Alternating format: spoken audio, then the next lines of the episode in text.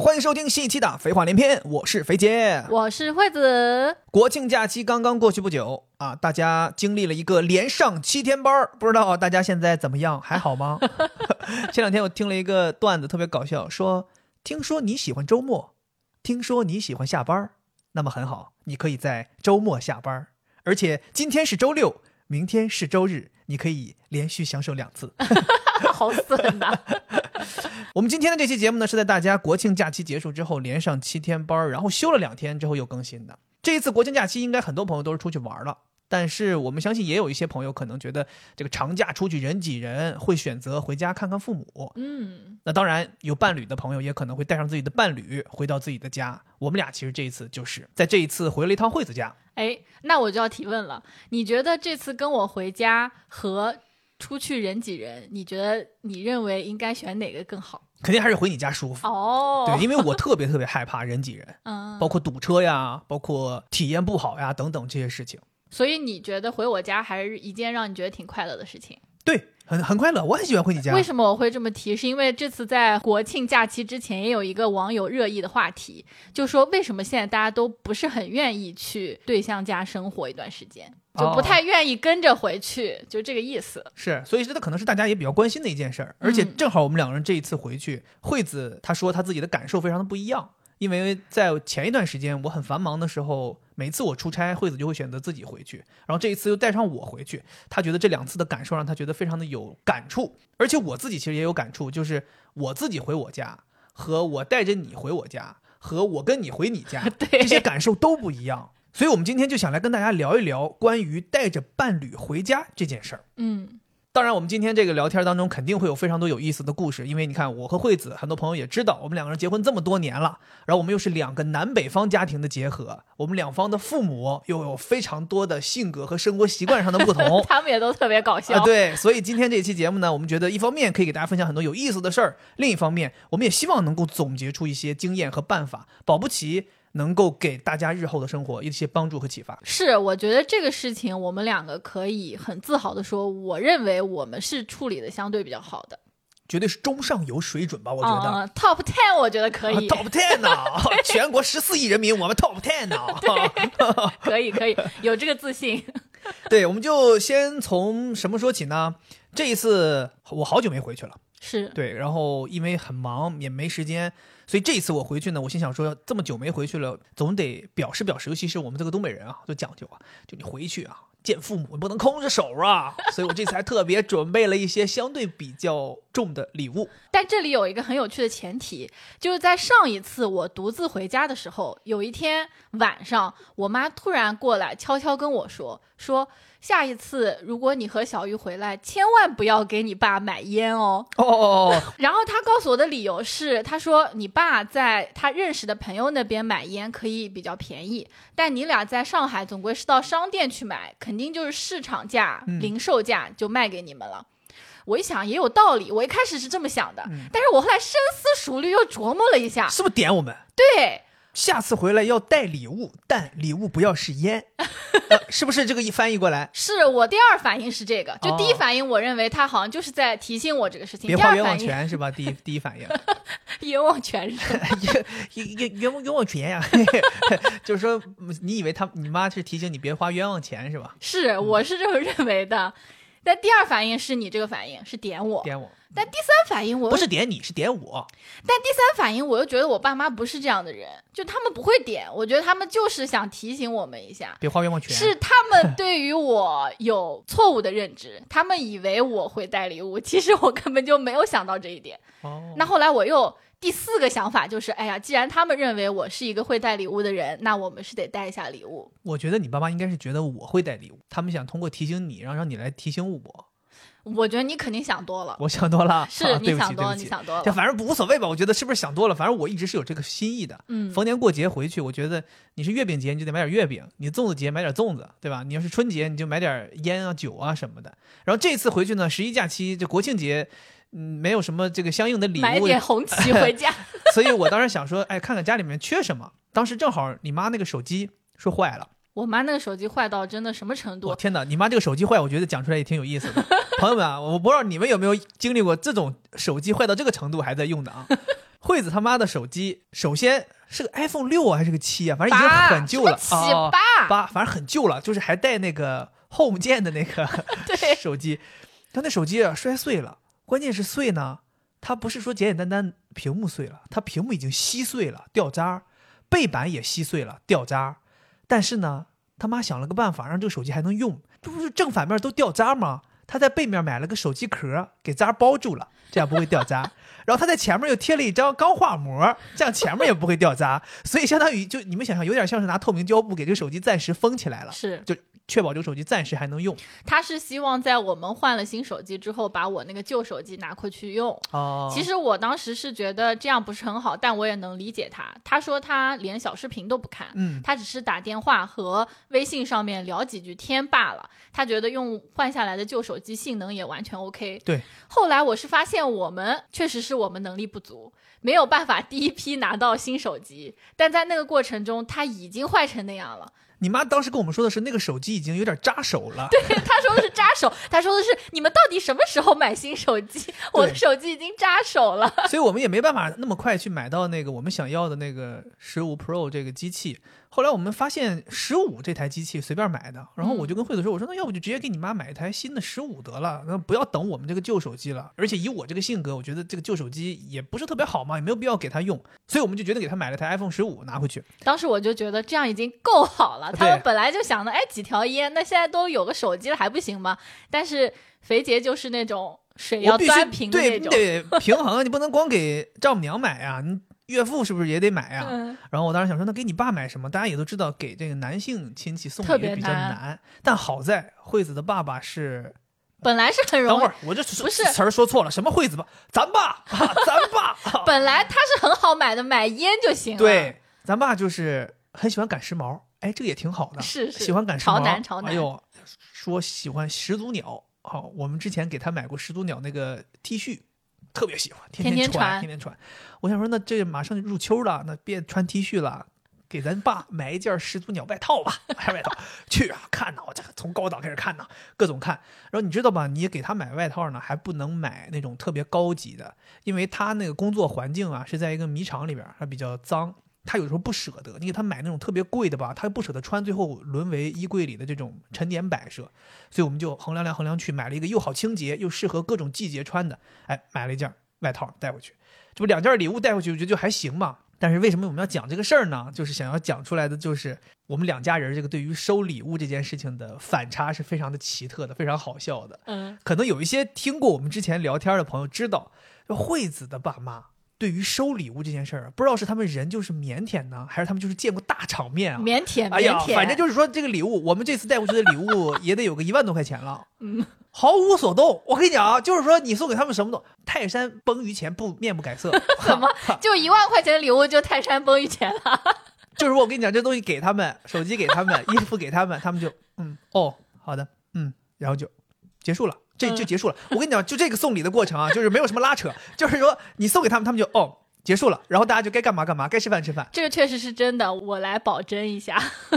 其实这样也没有什么问题，但是他好笑就在于他跟我爸妈产生了非常强大的反差，就是我爸妈是那种你给他们一百块钱的礼物，哪怕买个面包回家，我的妈，能给你玩出花来，就是太好了，我怎么送？哎呦，这东西太棒了！我妈能发抖音，我妈能发朋友圈，我妈能嘎跟七大姑八大姨说，你看这都买回来就好吃啊，这从上海带回来的我没吃过呀，新鲜的东西。然后我爸也是，我爸就是问说，哎，这什么东西啊？我得了解了解啊，多少钱呢？对对对对怎么回事儿啊？我这得吃的明明白白呀。是是是，你爸妈确实，你妈就是我印象当中很深刻。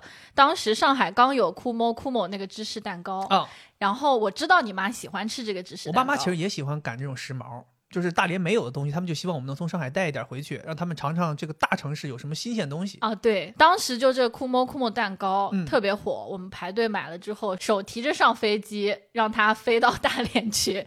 你妈当时拿开来之后说：“哇，这个是什么呀？哇，李慧，这也太好了吧！来，你拿着，我来拍照。”然后她要侧着有盒子的拍一张照片，然后从上往下只有那个蛋糕的拍一张照片，接着还要切开了拍一张照片，她在吃拍一张照片，就是她要拍好多好多照片。就差拉的时候也要拍一张照片了。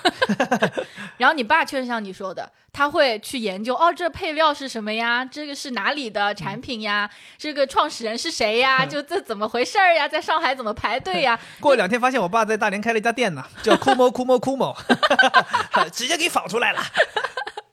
对，确实他们真的是这个样子。而且我还发现他们有个特点，即使他们这东西不喜欢，嗯，明显拿到的时候是懵了一下的，嗯但立刻他就变脸，就跟那个四川那个一样，一下就变脸。哇，这是什么？就甚至他有可能会说错，本来这个是吃的，他说哎，这个这个摆件不错，就是他就是会无脑夸，就马上就要输出他的语言来夸奖这个东西。而且他还不会夸一天两天。你就像这个芝士蛋糕，要是三天没吃完，他每次吃都得还要再提醒、再夸你。哦，真甜，这个味道真好，真香。我就喜欢吃这个。对你不管送什么回去，我跟你讲，我妈也是真奇怪。你送芝士蛋糕，她就我就喜欢吃芝士蛋糕。对每次都是啊你要送月饼，我就喜欢吃月饼。然后你要给她送个什么，像咱之前还送过那种蛋卷儿，蛋卷儿是酥什么东西，我就喜欢吃这个东西。吃那个酥，我就印象很深刻。其实我知道他是不喜欢吃这个东西的对，后来我们就没再买，是因为有一天我们起得晚嘛，我起起来的时候走到客厅，看到他愁眉苦脸的在咬那个 又很硬又掉渣那个，又是南方的食品，他肯定吃不惯，嗯但他就是。在我们面前表现的很喜欢，包括有的时候你给他买衣服鞋子回去，他表面收到的第一天，每次都是照片好几张，视频，哎，看我这穿的是不是不错，是不错。我去洗澡，我去什么打麻将，我这穿是不是不错？这永远都是第一天。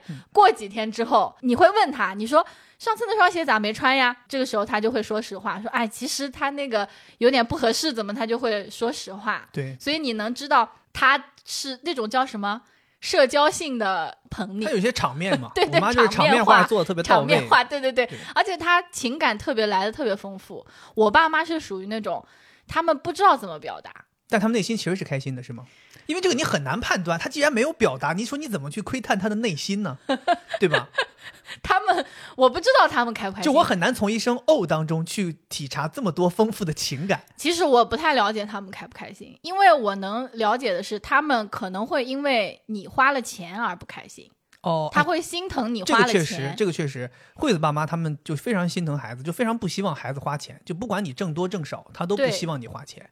这一次给他们买了手机，当时就是提议说把钱转给我们，对，然后我们反正就意思说，哎呀，没有必要，这个事情没有必要。他们最后肯定会想办法从一些别的方式，用利益输送把这个东西给你填回来。对，对，这是惠子爸妈特别习惯做的事儿，我我也能很理解这个心是好的，但是呢，我也是怎么说吧，作为孩子，作为送出礼物的这一方，我是特别希望大家能够欣然接受这个事儿的，是因为我爸妈他就是欣然接受。但是我爸妈他这个利益输送，他归利益输送，他一码事儿归一码事儿。他觉得你给我送礼物，我就收了。那你需要钱的时候，我也给你利益输送，不影响，而不是说我一味的说不要你花钱，不要你花钱，你什么也别给家里买。其实我觉得我爸和我妈有点不太一样，我爸每次都是欣然接受的，但是他为什么不表现出他觉得很好或者他很喜欢呢？是因为他可能确实没有那么强烈的情绪感受。嗯比如说这次你回去不是给他送了这个始祖鸟的外套吗？不是还发生一件事吗？把你前年送给他的那件时尚潮男外套你都别还给你提了。那我是费了大劲给他买的，那件衣服应该在上海现在已经买不了了，那个牌子已经没有了，非常非常小众的一个牌子。然后我是因为觉得你爸喜欢新鲜事物，我想说这个东西这么难买，我给你买一个，花了不老少钱。那你就不了解了，新鲜事物得是就是说稍微高人一档是，但是别人也得知道的那种。就是你那个就是太小太冷众了。门了，你爸就看不上，一他。去跟别人说，他都说不清这是啥。对你像始祖鸟这种，你都不用说，你 看着嗯 logo 人家就知道你，哎呦是时尚新鲜东西，对吧？对对对，嗯那个当时有点确实是没想明白，所以这一次回去之后，你爸也很直接。你爸说这个衣服我也不穿，他说要不还给你吧。他说的是我一次都没穿过。对对对，我想说行吧，那你要不要？因为我俩身材也一样嘛。我说那你要不要，那就给我吧，我自己拿回去，别浪费了这个衣服。他们就很喜欢，比如说把我送给他们的东西还给我，比如说每次我给我妈买了什么羊绒衫，或者说一件外套，因为我俩也是可以混着穿，他就会说，嗯，你拿回去吧，我不要，这个颜色不好，他会找各种理由说这个东西不好。我觉得双方父母无论是接受还是不接受，首先他们都是好心。嗯，但是我就是特别希望咱们的父母能够多去接收一些孩子的心意，因为我觉得孩子其实往家里面买一些东西送给父母，这一方面是心意，另一方面也是我们自己想要证明我们长大了，可以从我们的收入当中拿出一部分购买一些比较好的东西回馈给父母。当然，这不是说报恩呐、我觉得没有到这个程度，它就是我们单纯的就是一种亲情之间的往来。是，是我们是很希望这个往来可以建立起来的。是所以我们愿意送礼，你们愿意礼输送，大家就是礼尚往来了，而不是我们一送给你们礼物你们就不要，或者说我们一送给你们礼物你们就把钱转给我们，嗯就，变成一个代购的形式就不好，你知道吧？代购归代购，你要真需要我们说，你说哎我不会操作，我要买个什么东西，你把钱给我们，那没问题。是是是，所以我觉得这个事儿就是一码归一码。包括我爸妈很喜欢你这个买手，我我妈很喜欢你给她挑衣服嘛，就每次回去了，她可能会希望你带她去挑一挑几件好的衣服，那这个时候就不需要你送给她了嘛，嗯，就她只是想要利用一下你这个能力。是另外，我觉得我爸妈可能是有一点社恐，就我发现你，爸妈还社恐，就你爸还社恐，你爸停个车都能跟停车周围不知道是谁都能聊半天，你 爸还社恐。我觉得他们好像对你特别社恐。就这次不是礼物是你拿给他们的嘛？他们不知道怎么跟你表达喜喜爱，嗯或者表达感谢。那难道说哦谢谢谢谢，就也很奇怪，也不能说哇这是什么呀？就就他们不会这个那，要不下次咱设计一个暗号好不好？嗯，就是说，比如说我要给他们送东西，他们要表示开心，就来一个倒立，不不不，对 是他们比如说呃拍三下手，就证明开心，证明高兴。嗯咱们可以设定一个暗号？这样我也能知道。你看他们也是第一次当，只有这种岳父岳母，他们是第一次当，对不对？也是唯一一次当。你问我，我哪知道是不是第一次当？他们也不知道怎么表达 哦。我记得我当天晚上写日记嘛，我说我妈收了这个手机之后有点扫兴，就是她也没有表现多开心怎么样的，估计他们俩看了我日记。后来我们不是给他们在冰箱里面留了一盒半熟芝士嘛？嗯，那天晚上我爸特意微信我说：“哎呀，你们留的那个半熟芝士超级好吃，特别完美。”而且我发现他们对我表达的会多一点。就比如说我上一次单独回去的时候，带了一盒蛋卷给我爸妈。我妈当时可会表达了，她说：“你不知道，你跟你爸简直心有灵犀。他前一天晚上在翻我们那堆垃圾壳子的时候，还翻到了很早以前你送给他的这个空蛋卷盒子。哦吓我一跳，我以为翻出了上一次这过期的蛋卷儿，就实在忍不住都吃了。他说，你爸在垃圾桶里吃半天呢。他说当时他就说，呃，这个蛋卷很好吃的，好像是他们之前带回来，没想到你今天就带回来了，就但当时就这么表达的。天哪，那你针这让我让我让我难受了，针我对你难受了 差别对待，完了还是我有问题，还是我有问题。主要是他们一方面是心疼你花钱，第二方面是不知道怎么表达。对于他们来说，这是一个很微妙的关系，所以他们不知道怎么表达。行，我也习惯了，我现在也习惯了，所以我也基本上往回家里买了东西之后，我也知道大概率应该是收获了一声哦。但这次我觉得其实已经让我觉得挺好的了，因为我记得当天晚上咱们一起吃饭，你爸妈就跟你舅舅他们展示说买新手机，说什么什么颜色好看，怎么怎嗯，么样的。对对对对。然后包括你爸，我不知道你爸是不是你安排的，反正晚上回家之后又把那衣服拿出来又穿了一遍，给我看了一下，说好。这个是我我问他了，我说我我没看到你穿这个衣服，你再穿一下。就是强强迫走了个 T 台啊，展示了一下。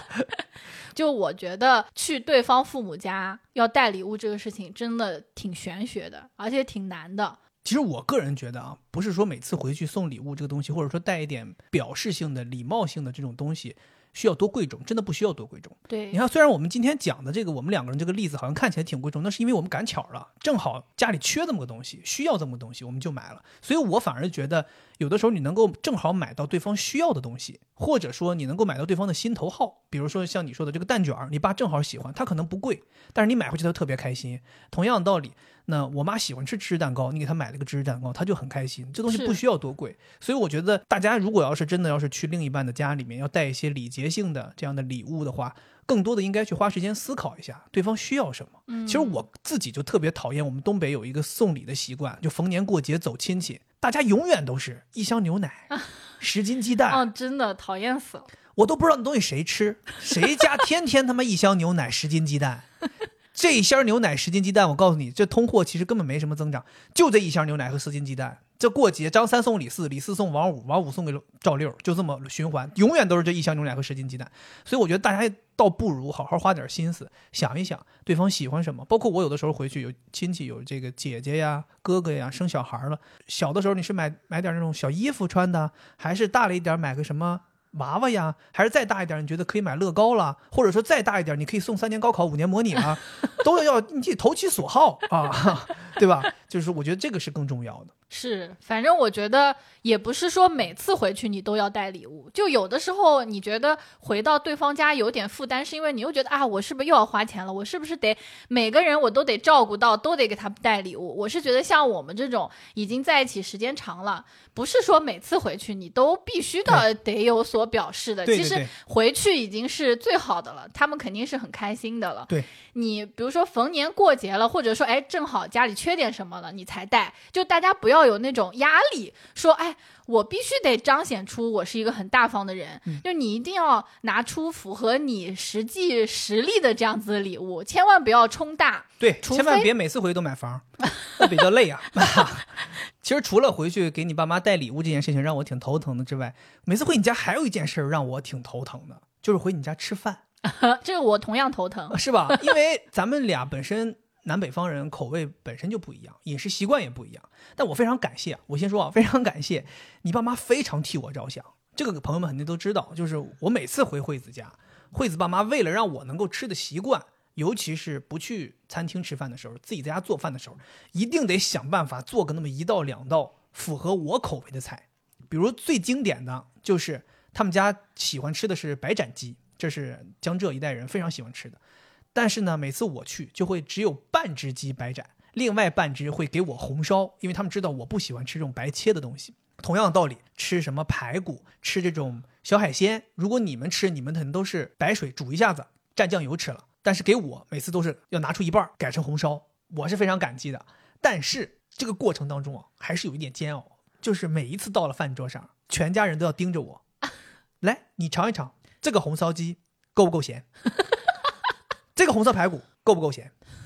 我每次啊吃完之后，我其实觉得那味道挺好。我每次说我说 OK 很好，你爸每次都是那种露出那种非常微妙的表情，呃，肯定不够咸，肯定不够咸。然后他尝一口，嗯，不够咸，不够咸，你知道吗？然后你妈下一次又会猛加盐，猛加酱油。其实我跟你说，有的时候你爸妈认为那个咸够我的咸了，其实那个已经超出人类的承受范围了。食盐稀你知道吗？疏液，就是饱和溶液就。真的不能那么咸呐、就你爸妈认为我喜欢吃那个咸度是他们完全不能承受的咸度才对，但其实你知道，他们如果完全不能承受了，我其实也承受不了。是其实我跟你讲，就真的就是我要真的我说这个 OK 了，这个好吃，它就是好吃。你爸妈每次都不信我，你爸妈老是意思说，你对你根本不信任。你这个女婿来这儿，你肯定什么都说好吃，你肯定都是奉承，对你怎么可能觉得好吃，对吧？我们南方菜你就是吃不惯。问我这个菜，我说好吃，不可能，你肯定不觉得好吃。问我那个菜，我说好吃，你不不可能，你不可能觉得好吃，你怎么可能吃得惯？我其实真的，我觉得真的好吃，因为你想，我已经在上海生活了八年了，我这个口味，就算我自己刻意的天天在上海找东北菜吃，那也是改良过更符合上海人口味的东北菜。所以说白了，我这个口味已经被调的已经有点趋于南方的这个，无论是咸淡儿上面，还是说口味上面，都是有点偏这边了。而且你偶尔吃一餐，你肯定也不会觉得嫌弃或者怎么样。不，主要我。没有说假话呀，它就是够咸了呀。那你说在这种情况下，我爸妈应该怎么才能判断出你说的是真话还是假话呢？那你这个前提就是我不会说假话呀。那他为什么对我这么不信任？我在个饭桌上，我还有必要说假话？那你现在说一个你觉得难吃的菜，我们家白切鸡啊，我确实不喜欢吃。包括你们每次聚餐都会买那个荷叶里包的那个羊肉，哦，我也不喜欢白切羊肉。天哪，这简直就是人间美味！妈呀！他们这一桌菜啊，上来之后啊，先是白切鸡、白切羊肉、白水川那种小乌贼 啊，就是这种东西还有白切肚子，啊。对，反正都是这些东西，白花花的一桌。就是还有白切鹅肉。你要是不知底儿的，你一进到这个包间儿，你以为这展示食材呢，这还没做呢，拿下去做吧，赶紧拿下去做吧，等什么呢？这次确实，这次我们聚餐不是在一个犄角旮旯的小饭店里嘛？我爸说地道绍兴菜啊。地道当时我就害怕，地道绍兴菜上了两次白切鸡，对，确实，因为我们买了一只嘛。他那个地道确实把我也都地道住了，是？基本上第一轮上菜没有一个有咸味的呀，这传说中的全是白切这。岂不是传说中的滴滴道道滴滴滴滴滴滴道？哎呀，我笑呃死了。太地道了，太地道了！哎呦，当时我就很害怕，嗯，因为我就觉得他们肯定要讨论你不爱吃这些菜。确实那些白切的我都不当时，餐桌上就一个菜你能吃的，我想起来了，鸡蛋干不是鸡蛋干，啊什么？有一盘水煮花生，哦我一直在吃那个水煮花生。对对对，因为他们都想让你尝一尝，所有人都觉得这东西特别好吃，就疯狂给你这个外地人介绍。对，我真吃不惯那白切肚子，我是第一次见到。嗯，超香。我甚至都不知道这个是什么。刚上来的时候，我说这是什么东西？他们告诉我是肚。我跟你讲，如果你是在大城市的流水线餐厅，白切确实是不好吃，全部都有那些食物的膻味儿。嗯，但是在农村吃，你吃到的就是走地鸡呀，什么家养一只猪呀，家养的羊啊，非常香，是动物本身身上油脂和肌肉散发出来的独特的气味。行行行，我这山猪吃不了细糠了，你们不要跟我搞这些什么食物本来的味道了。其实你说的这个我也挺困扰的，就我带你回家，每次我爸妈都要来问我明天吃什么菜呀，嗯，且这个菜必须得有我爱吃的和你爱吃的。对我听你爸妈经常在讨论菜单的时候，里边总我总能蹦出一两个名字是我能听得懂的，我就知道哦，那个菜肯定是给我准备的。其他我听不懂的，应该就是你们吃的而。且你会压力很大呀，他们就想让你把那一盘菜全都吃完。就比如说上一盘红烧排骨，最后一定要你全都吃完。对以前家里还有条狗，狗还可以帮我分担一点，现在家里狗也没有了，只剩我了。关键是你吃不完，且他们认为你都不喜欢其他那些菜，但其实那些菜里面有你喜欢吃的。有你已经吃了个半饱了，但是有一盘 完全为你一个人准备的菜，你还得全都给吃掉。有的时候我是因为看着我自己这盘菜还没吃完，我都不敢去吃别的菜。我想说我要去吃别的菜，我还哪有肚子把我这个任务给完成啊？而且这个事情在一开始的时候，我会觉得，哎，我爸妈真好，就对我这个老公很好，他们会站在他的角度思考，并且在吃饭的时候不停的在自责，说，哎呀，我们这个菜他是不喜欢吃的。就他们每次吃饭，他们都要讲这个事情。对，说，哎呀，我们这类菜他肯定不要吃，每餐都有。一开始的时候我还觉得挺好的，觉得他们挺为你着想，但是现在都已经十几年了，上一次去吃，他们还在讲。哦，我真的我我不知道说啥，你知道吗？有的时候其实搞得我很不好意思。这有一种百口莫辩的感觉你。知道，就是这个，你爸经常说这个菜他肯定不要吃。你知道这个时候我很尴尬，我是吃还是不吃？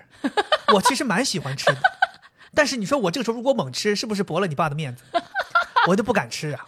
显得他很无知。对，其实我呢，讲心里话，就是你们这一桌菜七八个菜里边，我最多就是一个菜或者两个菜我不吃，嗯而且这些菜大概率都是白切的，我可能不吃，是，其他东西我都能吃。但凡有点咸淡味儿的，你都而且我也很喜欢吃，包括你们这些纯纯的炒青菜，什么手扭菜，你们这些菜，我是真没问题。因为这些菜，我觉得除了它素一点之外，它的做法很好呀。我们自己在家里做饭也会炒青菜吃嘛，那很正常。而且我反而更喜欢这些菜，因为咱们在上海吃吃不到吃外卖吃的多，吃餐厅吃的多，你很难吃到这种这么素的菜。那个手扭菜，你是不是第一次吃？那手扭菜是给我整懵了，这个我跟你讲，真的只有绍兴人才吃，是？吧？对，绍兴话叫什么？你还记得吗？手扭菜是是吧？色牛菜。丝牛菜，朋友们，那个菜我告诉你们啊，上来之后就像是一盘清水，上面飘了一撮子菜，你以为是清水，但你吃起来之后还倍儿咸，然后呢，全是油，就是底下飘的全是油。它必须加麻油才好吃。对，所以那个菜吧，就是看起来素，吃起来其实也不那么酥。其实我也不是很了解啊，像我这种美食专家，我都没有了解这道菜的精髓。就是这道菜的制作方法是，它煮熟了之后，要把这个菜捞出来之后，再用手给它拧一拧、啊，捏一捏，把水给捏出来一些，汤汁捏出来一些，然后再重新放到水里面，加上麻油吃。那个所以这个菜是做熟了之后还过了一遍人手，对，就这个卫生条件，咱敢可以吗？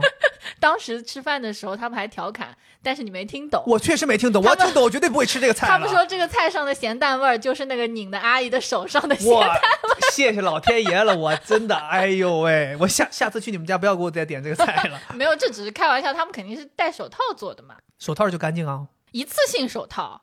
那有很多菜都要过手的呀，但是不会有从锅里边拿出来再过手的吧？我不知道，让那个听众朋友帮助我一下，说一下你们家乡的这种 用手制作的菜。那我们咸菜还都用脚踩的呢。行了吧，打住吧，就到这儿哈，咱不吃那些东西好不好？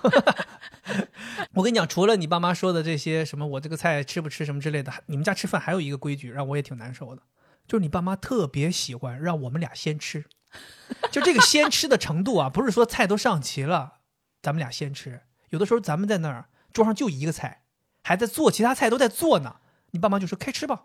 就别凉了，一个菜上来先吃，赶紧吃。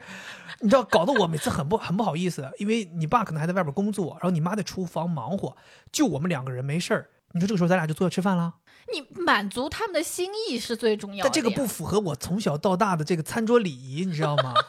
我们那边你也去过，你也知道，那我就问你是你的餐桌礼仪重要，还是我爸妈开心重要？因为我现在很难拿捏，就是说只有我们两个人，只有一盘菜在那，我们就咔咔开始吃，他们就真的开心。你觉得他们是在试验我们、考验我们，很看我们会不会去吃？我现在还没有一个定论，所以我还不敢轻 轻我感举妄动觉。你每次回我家，感觉就跟谍战一样我每。次回你家真的就是，我跟你讲，如履薄冰啊！吃就是不好吃，不好吃就是好吃，让你吃就是不让你吃，不让你吃就是让你吃。地地道，地地地道。太地道了，大家都。你们家整个一个地道战呢？这个确实是我们家的一个特色，你发现了没？我爸爸那边的亲戚，我妈妈那边的亲戚聚餐都是这样，但凡坐上桌，有人还在路上，已经开始吃了。哎，每一次去你们家聚餐，我们进门的时候他们已经七七八八了，吃的，就是桌上三四个菜已经吃的七七八八了，甚至有几次我们进去有一些菜已经吃完了，为了我们就又点了一份。我觉得这可能也不是南北方，就是我们家的原因。其他南方的，我觉得也不像我们家这样。哦，你的意思是说北方人讲究，南方人也讲究这个，只只是你们家特别不讲究呗？对，因为我知道的是，如果是我爸妈，我们出去别人家，我从来没有遇到过。去去别人家，他们都是即使吃了，也会假装没吃，就给他再弄一弄，假装没吃。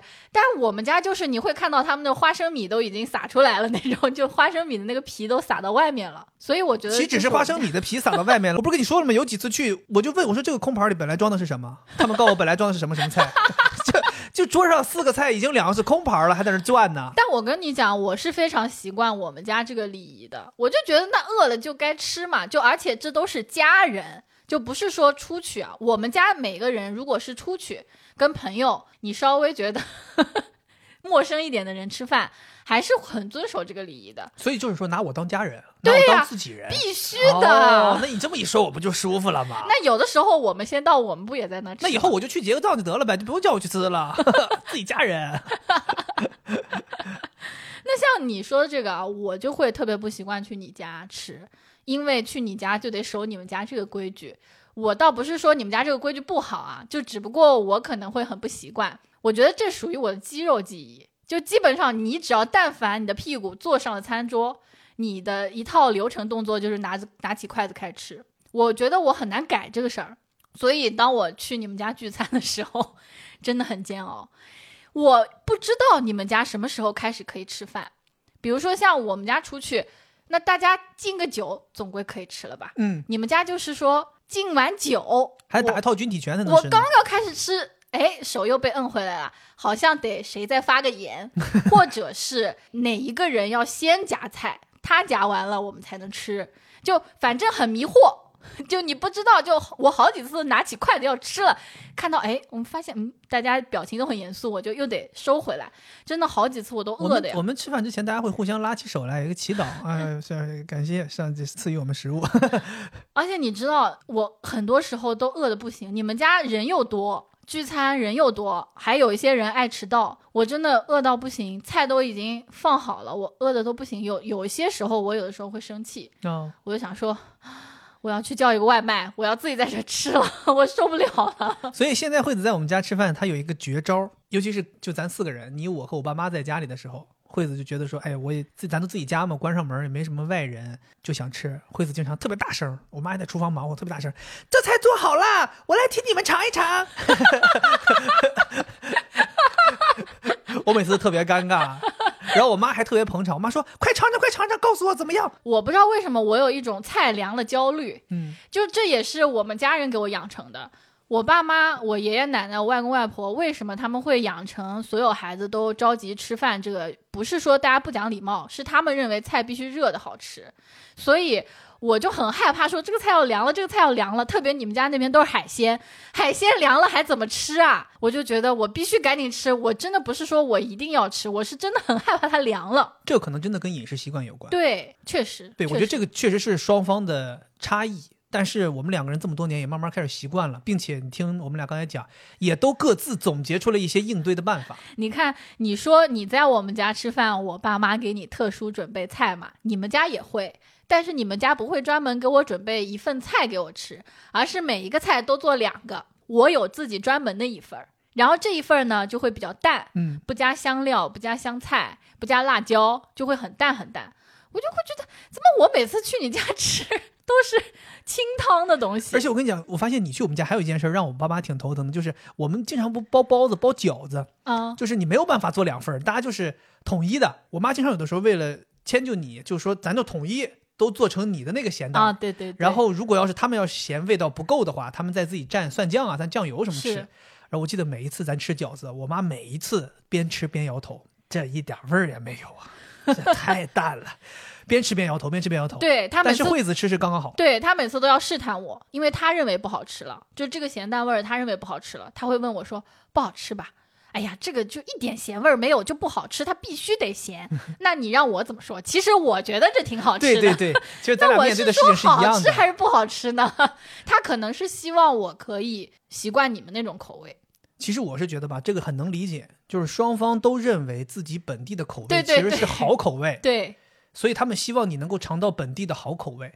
就像你们家给我推白切鸡，给我推白切肚子一样，他们觉得这东西好吃，你得尝尝。同样的，我妈认为你鲅鱼饺子就得是这个咸蛋儿才好吃，对你虾仁饺子得是这个咸蛋儿才好吃，那个咸蛋儿就不好吃了。他们觉得像被玷污了一样，就跟我一样。我爸妈就会觉得说，这白切鸡红烧能有什么好吃的？他们太觉得这是浪费食材了 嘛？对，我觉得都能理解。是你妈还有一点就是，她很喜欢做菜嘛，而且厨艺也很好，所以我每次去，她还喜欢让我站在她旁边看她做的某一道新鲜的菜，并且让我尝，我就很尴尬，因为很多新菜肴啊什么之类的，加上是你们那种做法，我就其实我内心是觉得不好吃的，但是我又不能表现出来，我还得表现出说很好吃，特别难。我觉得我们俩都得学学我爸那个。你还记得这次回去，你爸那也太敷衍了。今天这次是干嘛？你们家是弄了新稻谷，弄新米是吧？，对新米上市，新米上市，咵弄出一小点儿，做了一锅米饭，盛出来，第一个给你爸尝。我当时正巧看到了，看到了，你妈把那个碗递给你爸，你爸拿那筷子夹起了一撮米饭，往嘴里一放，我就亲眼看着啊，就这个米刚碰到嘴，他都没嚼，你爸疯狂点头。我跟你讲，朋友们，就那个点头速度啊，比那个抖音直播抢抢单那个点点手速那点都快呀、好好好好好好好好吃好吃好吃好吃。我说我心想说这米都没嚼，你就觉得好吃啦，就光刚进嘴里就好吃了。看来这个是他认为好吃应该表现的，所以以后你去我家就吃那些菜，你都得是这一套流程妈呀，那我脑子都甩坏了，对不对？甩出来了。其实刚才说到聚餐的时候，我发现，在聚餐的时候还有一个事儿让我挺尴尬的，就或者大家一起吃饭的时候，尤其是我去你家，因为我是真的基本上听不太懂你们的方言。嗯，这个事儿你就还好，你去我们家你还能听懂一些。基本能听懂。我去你家是真的听不懂。我已经这么多年了，十几年了，我能听懂一些词，比如说个今天、明天呀，咋咋地的，我还能知道今。天、明天是什么？怎么还带撒谎？今天是今朝，不是土话是什么？土话是今早。哦，可以可以，可以啊不错，很不错。明天是明早，可以可以可以，昨天是上啊。哦，可以可以可以，鼓哎，掌，我跟你讲，真的 真会，真会，真会真会啊真真会好多真会。所以就是你才能吃听懂一些，嗯尤其你们讲的慢的时候。但是你知道，你们这一聚会，全是你们桌上就只有我一个外国外国人、外地人呢、全是你们当地人。我的妈！你们再一讲速度起来，再讲一些那种村儿里的事儿，我也没听懂的，张三李四王二麻子我都不认识。那个速度一起来之后，我跟你讲，在我脑子里边就是说，全都是乱码。怎么的？那个人欠我外婆两万块钱，你可听的可听听。那都是你们后来给我翻译的，我哪知道欠两万块钱？好多事儿都得你们给我翻译，所以一旦没有人给我翻译了，我这一桌菜吃的时候，我就脑子就只有菜，就什么都没听到，就是吃就完了。所以我每次其实回去还就是挺累的，因为我也想参与呀。你知道我这个人的性格，我肯定想参与。你们这哈哈大笑，我都不知道笑些啥，我只能假装跟着哈哈哈哈也也跟着一起就笑。接着他们就会再笑，啊因为你在笑，他们然后他们会说他根本就没听懂，还在笑。刚才骂他呢，他还在那跟着笑。你说这小孩儿这是真有病。对呀、有时候我也很很没办法。是，然后我经常有的时候求助于你嘛，但是你也没办法帮我。有的时候你也在参与在这个聊天里。我真的特别累，就是我同时要跟他们八九个人聊天，同时我还要做同传，太累了。他们又这么多人在说话，我说，哎，刚才外婆说什么？哎，刚才就是说什么？哎，刚我弟说什么？哎，我爸说了我跟你讲，你？练久了之后，以后你就可以去解说比赛了，就是那种体育解说。三号传给了七七号，七号传给了十号，十号现在往前一推啊，现在九号拿到球了，就你就可以一下子就。我还得这个通道还得转变，有的时候我说着说着跟你说话也说方言了，你啊发现没有？特别好笑。其实我现在特别能理解你了，尤其是这次回家之后，我特别能理解你。我以前你记不记得我经常抱怨，我说哎呀，每一次跟惠子回家，就感觉她不愿意搭理我，把我孤孤立起来了。这一次我才明白，不是你把我孤立起来了，是人这个大脑它处理这个信息，在两种语言之间没有办法太顺滑的切换。是的，尤其是聚会的时候，比如说举个例子，十个人在那聚会，就我一个人说普通话，另外九个人，你跟另外八个人，九个人全都在说方言，讲着讲着讲半天，突然间我插进来一句普通话，你那一刹那其实是很难切换的。所以我可能这句话说出来之后，你就没有处理好，并不是说你不愿意理我或者没听到，你是没处理，就是在脑子里就选择忽略了，嗯，然后你继续去处理方言了。所以这次不就有一个很鲜明的例子，还让你弟笑个不停。你大弟弟和小弟弟在那坐着吃饭，因为你那个小弟弟好像是上虞人，但是他工作在绍兴，对，我就好奇啊，我想说他这孩子现在住在哪儿啊，对吧？他就大老远跑过来吃吃顿饭，我就问你，我说你小弟弟现在住在哪儿？当时正巧你正在跟他们就在这儿来呀，这个推杯换盏，正在聊天呢。我突然间问了你一句，我说你小弟现在住在哪儿？惠子说，哎，他现在住的就是就是住住在家里啊。然后你继续跟他们聊天，然后当时你弟都笑完了。就是我能理解，就是其实你想要帮我解答，但是你处理不了，解答不了。是那你这个时候就想说，我应该怎么解答？怎么解答？你可能想说，他可能现在住在的是自己的房子里，住在自己的房子，可能他的房子在绍兴，对，那他就住在那儿。对，嗯但是你这处理不好啊，你就只能说他住在家里。然后你弟就说，那他可不是住在家里吗？那人不都得住在家里吗？我是通过这次这么件事儿，我就理解了，我也以后也能够体谅你这个事情。是我们这次聚餐，因为方言的事情，还发生了一个特别逗的事儿，我自己笑半天。就是我们吃饭有一个习惯，每次吃到最后，菜基本上吃完之后，我们家人都爱吃米饭嘛，最后要来上一大盆米饭。接着我们吃米饭，绍兴人嘛，喜欢吃那种臭菜集合，比如说这次上了两种臭菜，一个是霉豆腐，还有一个是霉豆豉。霉豆豉是第一次吃，对不对？我记得这个梅豆豉，我当时还搞了个梗，结果全桌都冷了。你搞的什么梗？好像你们那边管梅豆豉叫美豆子，美德字，霉豆子。对啊，我当时听你大舅舅跟我说，你说吃美豆子，美豆子。我我说没没斗志，我说没没没没斗志啊，没有没有斗志了呗。就是说 我当时还搞了个梗，谐音梗，你知道吗？没有任何人结。果全场没有任何人笑，就当时我特别尴尬。当时我当时心想说，赶紧来，赶紧上这个没斗志来，赶紧上，赶紧上，别这个这个折过去，折过去。我现在想了想，他们为什么不笑？是因为他们可能没有很快从普通话和方言之间切换。就他们听起来感觉我好像还在重复梅豆豉这个事情。对他们没有，包括后面还有一个我觉得更好笑的，就我妈不知道为什么突然她可能拿了新手机，其实心情很好，嗯她开始介绍说，你看这个霉豆腐多好，以前大家哦，介都说、绍霉豆腐，我以为介绍手机呢。哈，这是最新的 iPhone 十五，使用了钛金属的外框。我的这款是清新绿。他说以前大家都说这个霉豆腐不好，但是后来突然有人说霉豆腐是东方的奶酪，它里面有很多益生菌。益生益生圈是什么东西？这个时候你就很疑惑呀。我倒是很疑惑呀。你说益生圈什么东西？同时你还又搞了梗，说是救生圈吗？我说益生圈我不知道，但救生圈我是知道的。啊，对对对对对，但也没有人笑，没有人笑，他们都不觉得好笑。但你弟笑了，你弟听懂了。我我弟听懂，所所以就是我们这些双语言的嘛。就能听懂这两个语言之间的这种谐音梗，嗯，但他们听不懂，他们主要语言还是方言，所以就听不懂这个普通话和方言之间谐音梗。我觉得益生圈实在是太好笑了。所以益生圈到底是什么东西？这个可能很多不是我们方言的人也搞不懂。就是益生菌这些酶的东西里面，我们认为它里面有对身体好的益生菌，这是普通话，对益生菌组成了圈，所以叫益生圈吗？不是。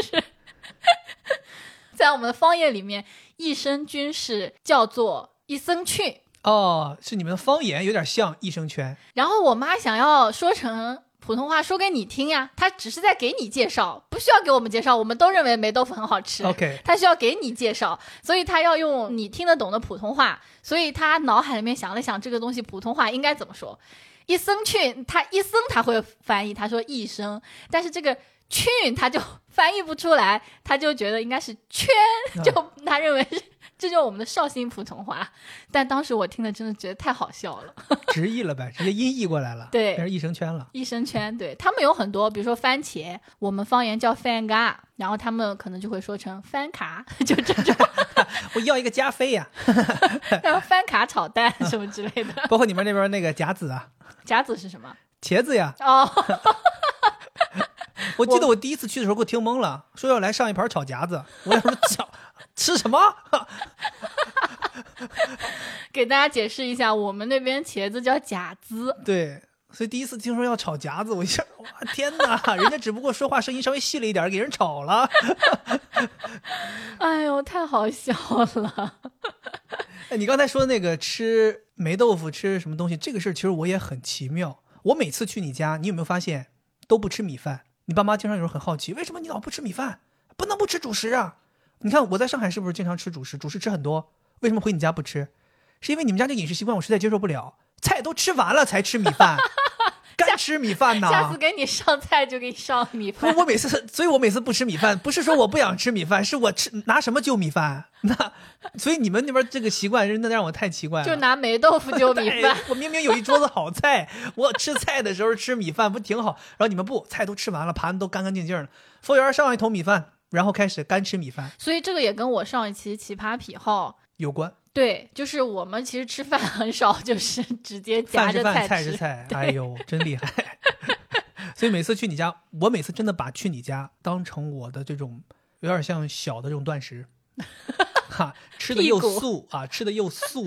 又不吃主食，饮食又习惯又极为健康，嗯，那你知道还有益生圈，还有益生圈 啊，益生 简直就是说太完美了。朋友们，如果你们想要瘦身，想要轻体，欢迎大家去上虞旅行，下单一个，下单一个，我们两个建一个这种轻体营。跟你爸说，以后那个厂别开了，咱们就改成一个轻体营，进去之后就吃一些什么手扭菜呀、白切鸡呀，全是高蛋白好东西，素的，然后大家也没有主食，全是益生圈，整。我要笑死了！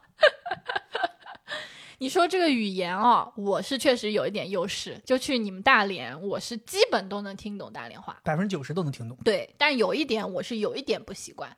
当然，这个没有说你们家长辈亲戚不好的意思，就可能是语言氛围的原因。就他们有的时候会喜欢说一些脏话，就我们说话带啷当，我们叫对。说那个 biang biang 什么之类的，就这种，包括一些我们很熟悉的国骂之类的。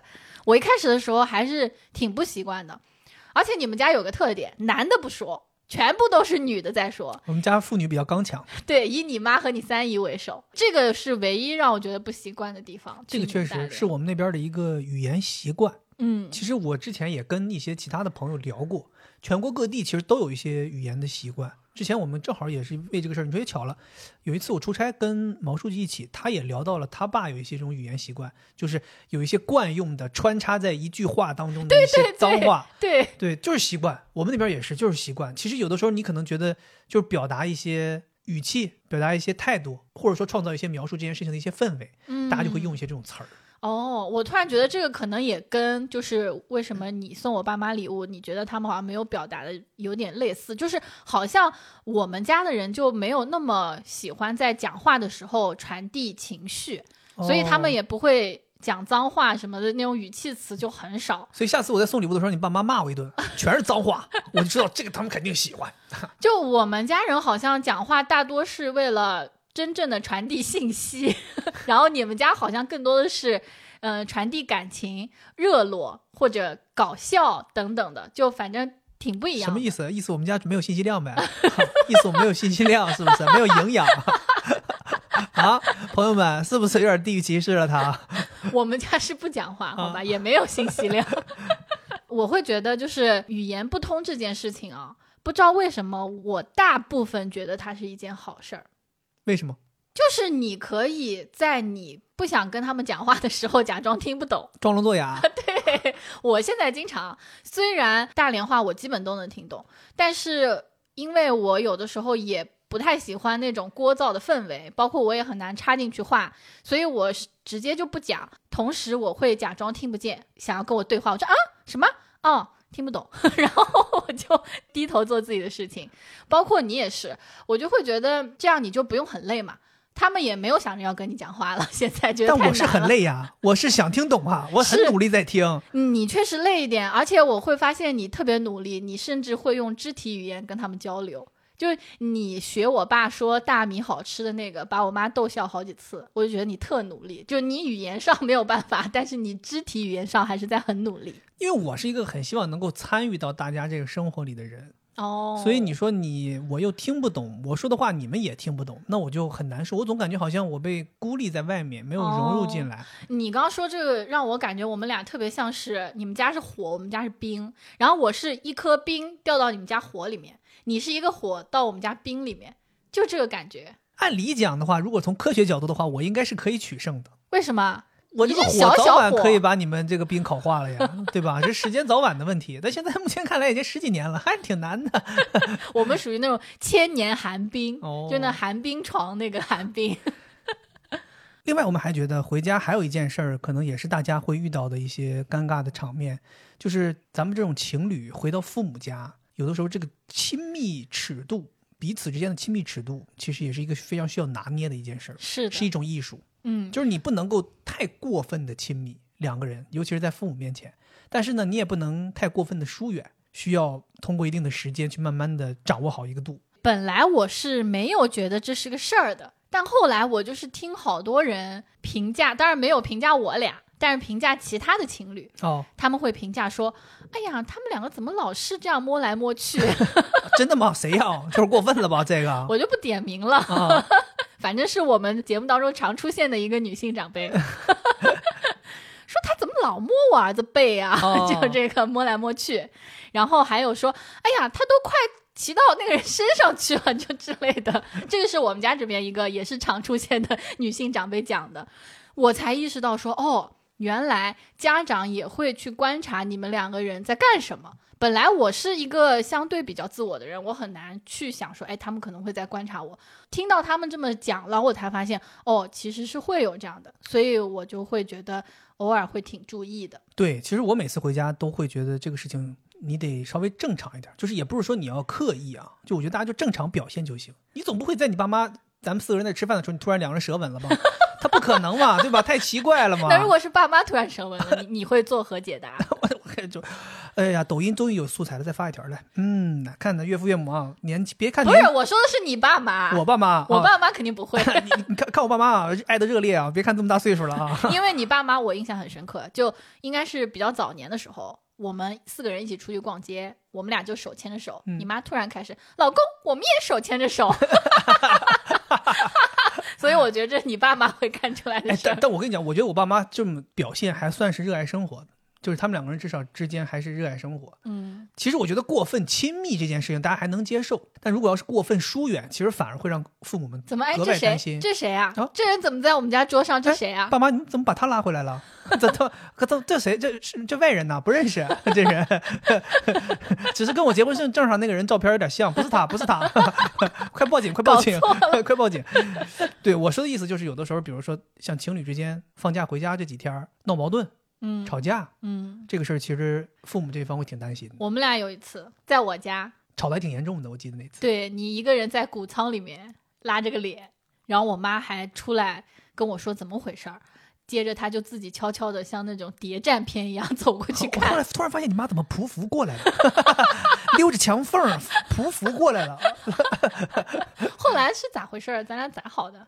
我都不记得为啥吵了，我也不记得为啥好了，反正是吵了这么一次，挺严重的。而且咱俩到这吵到这个时间还持续挺久的。你妈好像那个时候还也不高兴了，通过你还传递过来了，就意思说我们两个人是什么冤家，呃，就是故意回来气他们的，说为什么要非要回来吵架，等等之类吧。我们俩应该就这就只有那一次，这个事情。对，只有那一次。哦，反正我是觉得难得回家，尽量两个人不要吵架，对吧？就演也得演好了。可以在飞机和高铁上把该吵的都先吵完，两个人先撕吧一会儿。包括你想吵的话，你得控制一下。但是这个事情在我这里，我还得到过好处。我记得有一次跟你在你们家，那还不是我们俩吵架，就是你正常跟我说话，但是可能你有点着急，声音就大了一点。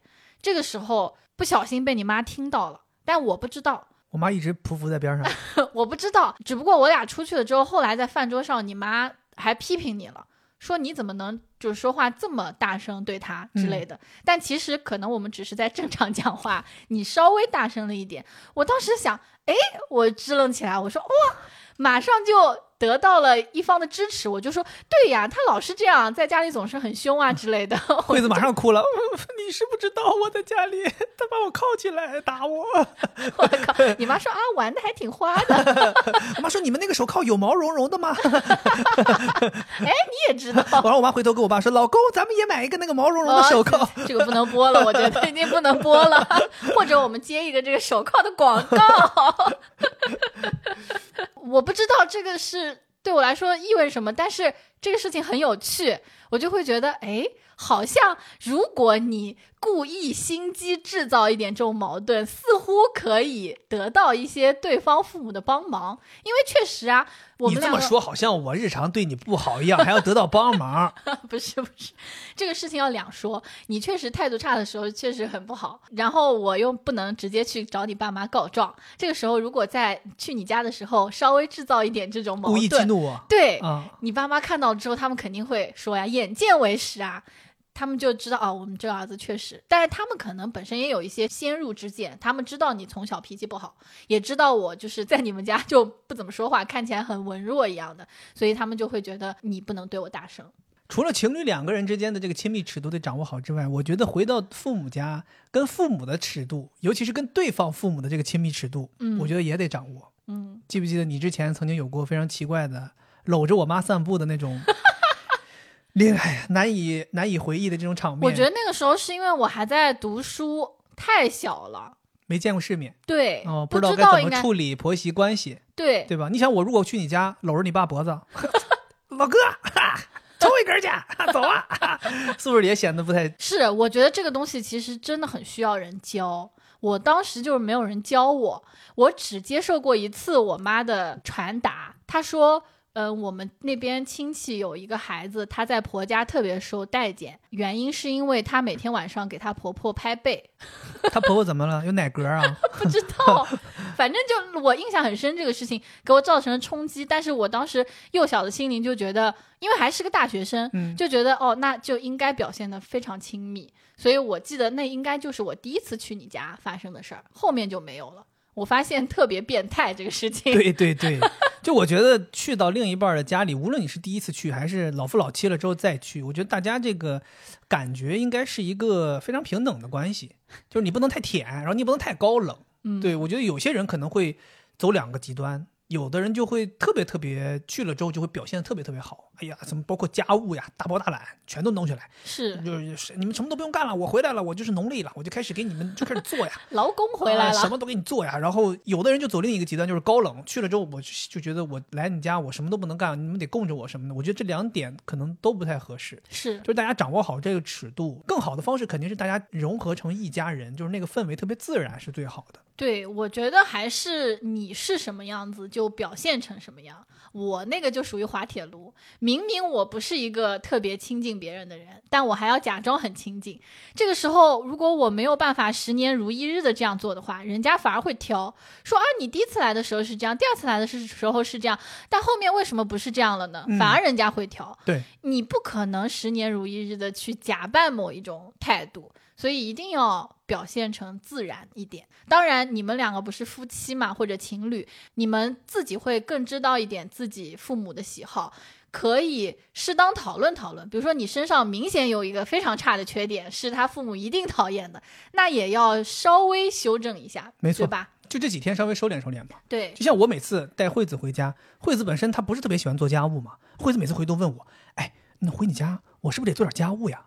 我说你也不用特别过分，我说你就稍微做一点儿，我说你就做一些那种样子活儿，你就稍微做一点。就本来我衣服都是拖在沙发上的，但把那个衣服从沙发拿回我经常有的时候会帮惠子。想，我说你怎么弄？你这样，我说我妈做饭的时候呢，你就在她旁边站着，你也不用干活，你就在那站着，真的你就。显得好像你帮了。对对对，我说或者呢，收拾碗筷的时候呢，你跟我一起，咱俩一起在厨房忙活。我说都我洗，你不用洗。站着就对，你就在旁边站着，你什么也不用干。但是呢，他们不知道，可能以为你洗了。我说就挺好。对，我说你就干点这种小活儿，嗯，这样的话，哎，他们又会觉得好像你干了，但是你其实也没有出太多力，而且这个事儿还可持续，你可以十几年如一日就这样。因为我喜欢干，我可以干，你只要在我旁边站着就行。就表现的自然一点。包括我之前去惠子家刚去的时候，我也是觉得说，哎呀，我是不是得帮忙抬抬米啊、什么东西的？后来也是大家慢慢习惯了之后，惠子妈妈就跟我说说，哎，你不能老这么弄，你这么弄你是有劲儿，你年轻不怕。她说等你走了之后，那其他人来了都说，哎，那之前每每一袋都是有人抬的呀，那现在就得让爸爸来抬，那爸爸哪有这个劲儿天天抬？那以前是小伙子呀，你知道小伙子我们那儿话怎么说吗？小夫子，哦，可以可以可以可以可以，哇正，经上虞话九级，开玩笑呢。每次都经住了考验了，可以非常厉害。你说到这个掌握跟对方父母的亲密程度这块儿，我觉得你有一个特别有趣的特点，你对除了我爸妈之外的亲戚都比较容易交往。说的好像我对你爸妈不好一样，不是不好，就是你跟我爸妈好像我总觉得你们之间有点怪怪的。比较微妙是吗？，对，但是其他的亲戚你都整的特别好，比如说我大舅就特别喜欢你，对吧？你每次都啊大舅大舅妈，他俩好像特别喜欢孩子叫他们，但嗯我又是那种不太喜欢开口叫的，所以他们就觉得啊这个孩子懂礼貌热情，因为我大舅是你们那种有点北方人性格，所以他特别喜欢你。然后另外就是我外婆，这次你回我家，我观察了两次，我们聚了两次餐嘛，我发现你特别照顾我外婆。下车的时候，你总是会到她那一侧，然后跟我妈一起把她搀扶出来。还有就是第二天我们吃饭那个地方比较闭塞，要走楼梯上去还挺难走的。本来我们两个坐在门口，我下楼怎么哎怎么人没了？然后一个一个出来都没看到你，才看到最后是你和我妈一起把我外婆搀出来。我就想，哎呀，这个男的确实是不错，表现很好。我就是这么个人儿。我自己是觉得不能说只对自己对象的父母好，那大家都组成了一个家庭嘛。那你这个在家里边就相当于我是这个家里的整体的一个小辈儿嘛。那我觉得对长辈都应该尊敬一些。对，但是对我爸妈是不是就是有点难亲近起来？好像我对你妈，你妈要是说不舒服的时候，腿脚不方便的时候，我不也搀扶吗？直接背起来。背起来，直接一个背摔啊！反正我有的时候会觉得跟对方的爸妈反而更难处一些，就其他亲戚好像容易一点。我觉得就是因为这个度多一分吧，又会觉得好像你在舔；少一分吧，又觉得自己高冷。嗯，所以就是这个拿捏很难。嗯但是如果你说你对其他亲戚多一分，人家会觉得你尊敬；嗯，少一分，人家会觉得没关系，本来就不是很那么亲近的人。是是是，所以就这个尺度相对这个宽松更拿捏的更方便一些。嗯对，然后除了这种人和人之间的这种亲密关系需要把握之外，我觉得其实有的时候孩子带着情侣回家，隐私这个把握也是非常重要的。嗯，这个我就有话说了。哦，你有话说，赶紧说说。我们家其实没啥问题，对不对？哦，我们家也有问题。你们家有什么问题？我们家先不说，先说你们家的。为啥你们家先不说，先说我们家的？先说你家，因为你家这个好笑。以前回去都没太大问题，你妈和你爸特别好，就你爸是从来不会进我们屋的。如果客厅只剩下我和你爸了，我们俩也会分开，一个人去书房，一个人在客厅。你妈也是从来不会不敲门啊什么就进我们那个房间，这个真的特别好。但是 有一个硬件设施的问题。上一次回家，上一次回家懵了。由于我也懵了，由于热胀冷缩，有两个门坏了。第一个是我们卧室门，第二个是厕所门，这两个门都坏了。坏的原因是类似的，但是坏的形式不同，造成的结果不一样。是这样，我们家那个门，我们家那个门真的是奇怪。上次回去之后啊，我爸特别正式的跟我说，他说：“哎，他说那个知道你们平常在自己卧室里边有锁门的习惯，你们这个卧室门现在暂时不能锁。我们说这卧室门为啥不能锁？他说呢。”因为咱们这个门呢是实木的，家里有暖气，冬天就热胀冷缩啊。现在这个门比门框明显小，然后我们家那个门呢，当时买的时候又奇怪，我妈好像挑了一种很新颖的一种门锁。它那个门锁是怎么样，朋友们？就门锁的那个金属锁和门框里的这个金属槽，它俩是一个磁铁。嗯，你正好门关上之后，这个距离是合适的，它哒，它就吸上了。哇哦，就形成了一个锁。但这不是热胀冷缩了吗？这个门不是小了吗？它这个金属两个金属之间的距离就变大了，它就吸力不够，还吸不动了，所以它这个门锁正常这个固定的东西吸不上。那我说吸不上，那我就把锁头拧出来，这不就够长了吗？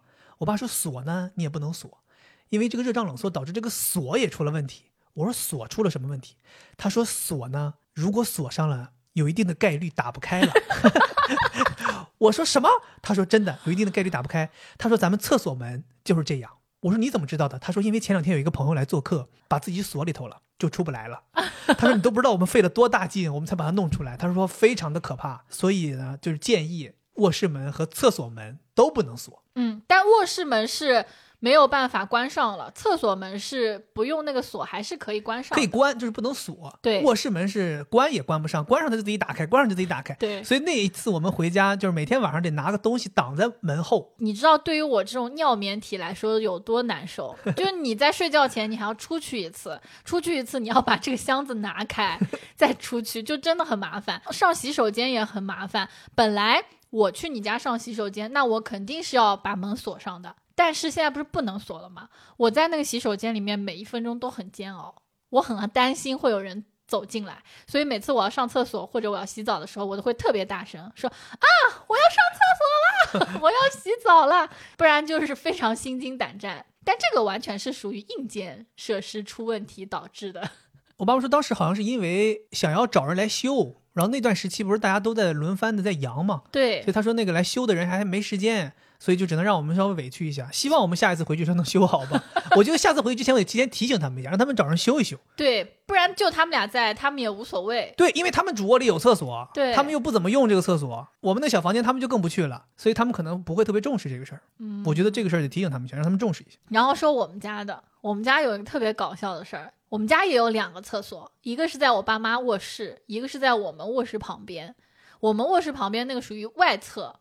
就是外面的厕所，它里面就堆着一些我妈用来拖地的杂物，以及有一个很小很小的淋浴房。那个淋浴房比较小，就跟我们在英国留学的时候宿舍里面那个淋浴房。我反而特别喜欢那个淋浴房。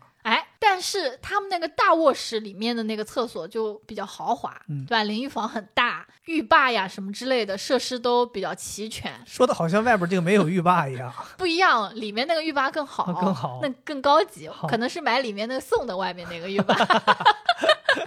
所以我爸妈就非常执着于希望我们去他们那个厕所 洗澡。是是是，每一次都说让我们进到主卧里去洗澡。对我其实是没关系的。对吧？但是你就很尴尬，有的时候我就觉得他们为什么非要你去洗？而且明明你更喜欢外面那个小的淋浴房，对但他们就执着的希望你享受到他们认为好的那个东西。我喜欢小淋浴房，原因是因为我清理起来比较方便呀。哦，我每次完了之后我要打扫啊，我方便一点啊。哦，他们要你去是因为他们想你给他们打扫。我的妈呀！我你知道我每次去你爸妈那个主卧里头洗那大淋浴房，我每次打扫给我累的呀，每次我都好几盆水冲啊，第二天还没清。理啊，都在里头，我都给它里边里里外外清理一遍。之前我就觉得也行，就如果我们正常洗澡，他们也没睡觉，什么都不要紧。但是这次回去，他们有一个操作真的搞笑，他们已经要睡了，因为我们看完亚运会已经很晚了嘛，你还要去跑步，跑完步回来可能已经十二点超外，他们还在说，那我们就把门开着呗，他可以进来洗，我们在里面睡觉。我说那不行，我给他东西拿出去，所以就杜绝了他们这个想法。谢谢你，谢谢你。反正我觉得挺好笑的。但我是觉得，不管是父母还是我们，都是得注意一点隐私哈。毕竟孩子都大了，而且再怎么说，另外一个人也是属于外人嘛。我觉得大家都是成年人了，就算是一家人、亲戚之间也得注意隐私。注意隐私这件事儿，不是说怕对方看到什么东西，我觉得这个对双方来讲都是一个最基本的对这个个体人的尊重。我觉得我还想提一下你妈的这一点，她是越做越好的。刚去的时候，因为你们可能有洗浴文化嘛，女性之间好像都非常开放，但她可能明显感觉到我有点不适应，所以她之后在你家就每次都穿的特别正式啊之类的。穿特别正式吧，我妈穿婚纱出来的。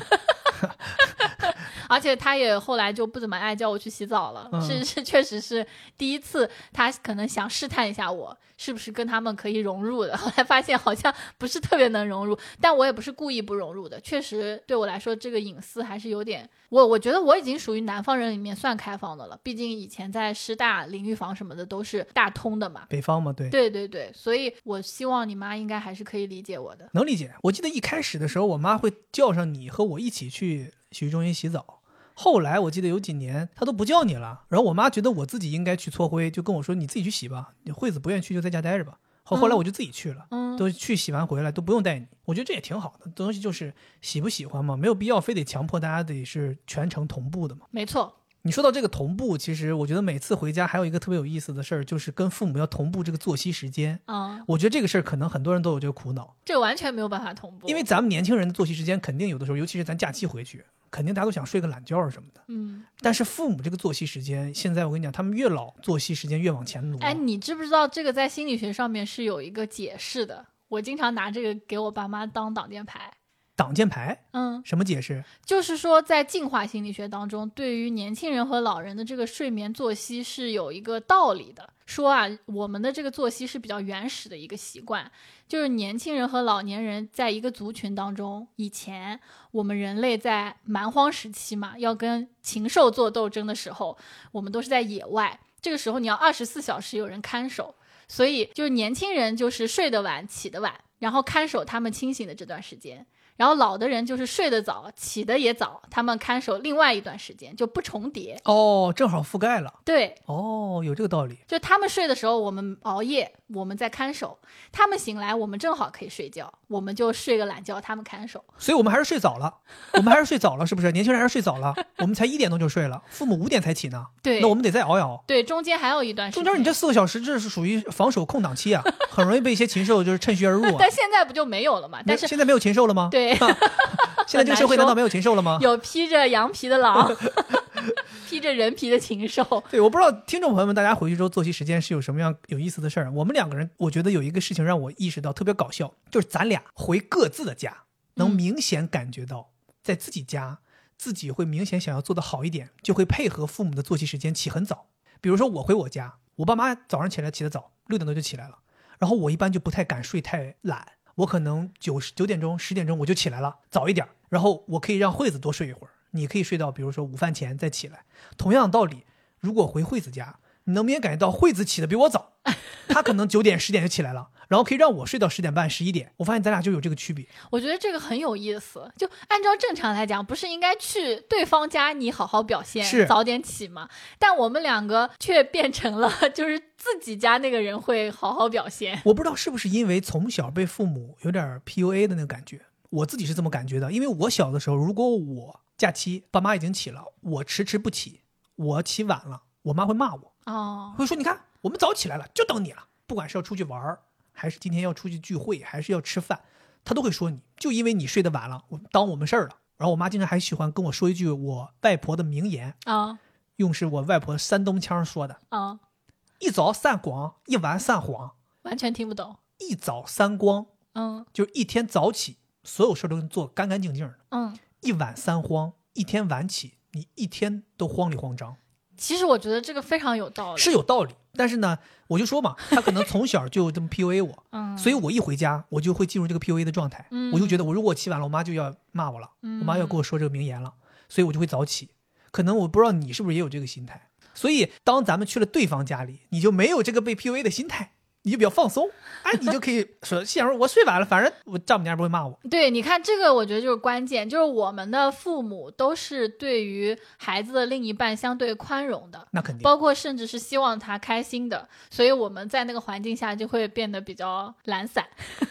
就即便咱俩一起睡得很晚，起来之后，我妈肯定也是骂我，不可能骂你，对啊，我觉得我们俩这个做的特别好。特别好，对，我觉得就是互相成为对方挡箭牌。真的，我现在我跟你讲，你喜欢回我们家就睡觉的这个模式，你是喜欢的，对吧？我也是一样，我也是喜欢去你家，就反正早起是没压力的。但是如果带你回我家，我就觉得压力特别大，因为我们家吃饭是有规定时间的，必须十一点半抵达办公室开吃饭。你们家有点像是工厂的作息，对，因为那个时间点是工人也休息的时候。本来就是工厂的作息嘛，所以我经常要早一点起，并且预留足够多的时间，比如说四个小时，也 叫你起床洗漱，所以我就起得很早。就在我这里的排序是这样的，就我的这个早上的这种紧张程度，我一个人回我自己家，大于我跟你回你家，再是大于你跟我回我家。哦，所以你自己回你自己家反而会睡得晚一些。我就比较轻松，因为对我来讲，我不管是九点起还是十点起还是十一点起，我都可以准时十一点半抵达。就我十一点起，我也能嗡嗡随便一收拾我就能到了。但如果是你在的话，我必须得提前很久起来叫你。而且我你会不会发现，我带你回我家之后，我对你也会更加上心一点。就这次，我每天起来都帮你泡好咖啡，就因为我很担心你自己泡咖啡会浪费时间。我跟你讲，惠子回到自己家之后，整个人变化特别夸张。你看，早起会给帮我泡咖啡，早起会主动赶紧收拾床铺、叠被子、叠衣服，因为他就怕我去干这些活，耽误时间。对，你刚才说你家这个吃饭时间必须得卡点儿，你家那个作息啊，有的时候对于我来讲，回你家真的是太无聊了，因为你家整体作息特别靠前。你说这个午饭十一点半就吃饭，对不对？这个已经比咱们俩正常生活吃午饭至少提前了两个小时。你家晚饭就更提前。我这次十一跟你一起回去，你们家吃完晚饭一看表，五点五十，晚饭已经吃完了。我想说，那这漫漫长夜，这接下来干什么呢？然后你爸妈又是那种不喜欢夜生活的人，然后他们俩就觉得，哎，结束了，回家就可以到卧室躺床上看电视，看电视剧。对，对于我来讲，我这这晚上我这还有六个多小时，我能干啥呢？我有时候特别无聊，所以你会发现，我每次回你家，我给我自己安排的那个跑步训练，基本都是长距离的，在外边至少得跑个一个半小时或者两个小时。我觉得这样的话，我就把这个时间消耗消耗，因为不然我在那你们家，你们三个人又是拿本地方言聊天，我又啥也听不懂，我就很尴尬。所以有的时候甚至我会带一些工作回去，嗯，就这样我可以不至于让这个漫漫长夜过得太无聊。是的，是的。但我觉得你们家的作息我也不是特别喜欢，你们家吃饭没点。哎，对我也想说，我们家作息是特别浮动。对，你们家吃饭没点让我很痛苦。就是我是一个饿了我必须得赶紧吃东西的人，而且我饿很有规律。所以当你们家，比如说早上起来，先给我俩搞点粥，搞点面包，吃完之后，可能中间就没有饭了，要到晚上才吃饭。这个时候中间我真的非常煎熬。因为我们家是有一个这样的逻辑，就是我们是从你吃第一口东西来决定接下来这几顿饭的时间安排的。对，比如，如果你今天起得早，你十点就吃第一口饭，那可能午饭十二点就得吃，然后晚饭五点或者六点，然后再吃点你想吃夜宵，可能晚上十点再吃点东西。但如果你今天睡得特别晚，你起来已经十二点了，你这个时候这一顿没赶上午饭，那 sorry，你只能先吃一顿早饭。那早饭配置就是面包牛奶，对不对？相应的午饭没了。嗯，就是这样，它会有一些变化。而且我们家还有的时候呢，如果午饭吃的过于丰盛，比如这次出去聚，会了，没有晚饭了。午饭吃太丰盛了，我们午饭聚餐，大家吃特别饱，吃到两点三点，我妈就说那晚饭跳过吧，不吃了。我就想我做错了什么，我晚饭都没得吃。这是我们家一个生活习惯，我们以前经常这样。我觉得你们家应该是把吃饭没有看得那么重，就觉得吃饭就是吃饭，只要吃饱了就行。但我们家可能对吃饭还是有一些些追求的。像我们中午吃的饭，青菜基本不会晚上再吃，因为我们觉得青菜如果再加热就不好吃了。基本上菜都是每天都要买，但你们家经常会买一次菜做一次包子什么，就吃好几天。那我其实有们东北的时候食就是这样嘛，对，有的时候我也觉得，哎呀，对吧？你也看到我们现在这个已经入秋了，东北开始囤秋菜了，对吧？大家买土豆、买大葱、买白菜，那都是奔着一口气吃到开春儿去的。太可怕了。所以冬天还是尽量不要去你家了。其实我们说了这么多，其实都是一些比较搞笑的事情，对，但是好多应该也是大家都会遇到的。我是觉得，不管是跟另一半回他的家，还是你把他带回你自己父母的家，我认为非常重要的原则就是换位思考。因为其实两个家庭生活习惯啊、想法呀、等等的都非常非常的不一样。如果你一直站在自己这个家庭的习惯和想法上面去要求对方完成一样的事情的话，他其实很痛苦的。如果你能够站在他的角度思考，你就会非常理解他在另外一个环境当中他会有多么的痛苦。你这个说的没错。你看，我们今天分享了这么多故事，其实也能够看出来，我们两个人这么多年来到彼此的家度过的这短短的这些假期的时间，还能过得比较愉快，或者说比较顺利。其实很重要的一个原因就是，无论是我们两个人，还是我们双方的父母，其实都很能够替对方着想，很能够去做这个换位思考的这一步。其实大家就是要这种互相的理解，然后互相的尊重对方的一些生活习惯，是或者说文化习惯，是大家才能够更好的相处。对你不用去尊重社会既定的一些标准，比如你必须要做家务，必须要早起，而是更多的去思考一下对方家庭他们喜欢什么样的。他们可能就喜欢不早起、不做家务的人呢。我觉得你毕竟是融入到了对方的一个生活习惯当中，我觉得大家可能在稍微能够融入其中的基础上，然后保持一些自己的个性，我觉得这是一个比较好的尺度，就是你太也不要太为了去迎合对方而迷失自己。是的，而且我是觉得你要怪，你就要怪你这个对象，你要说什么，你也要跟你这个对象说，你没有资格去指点他父母是怎么做的。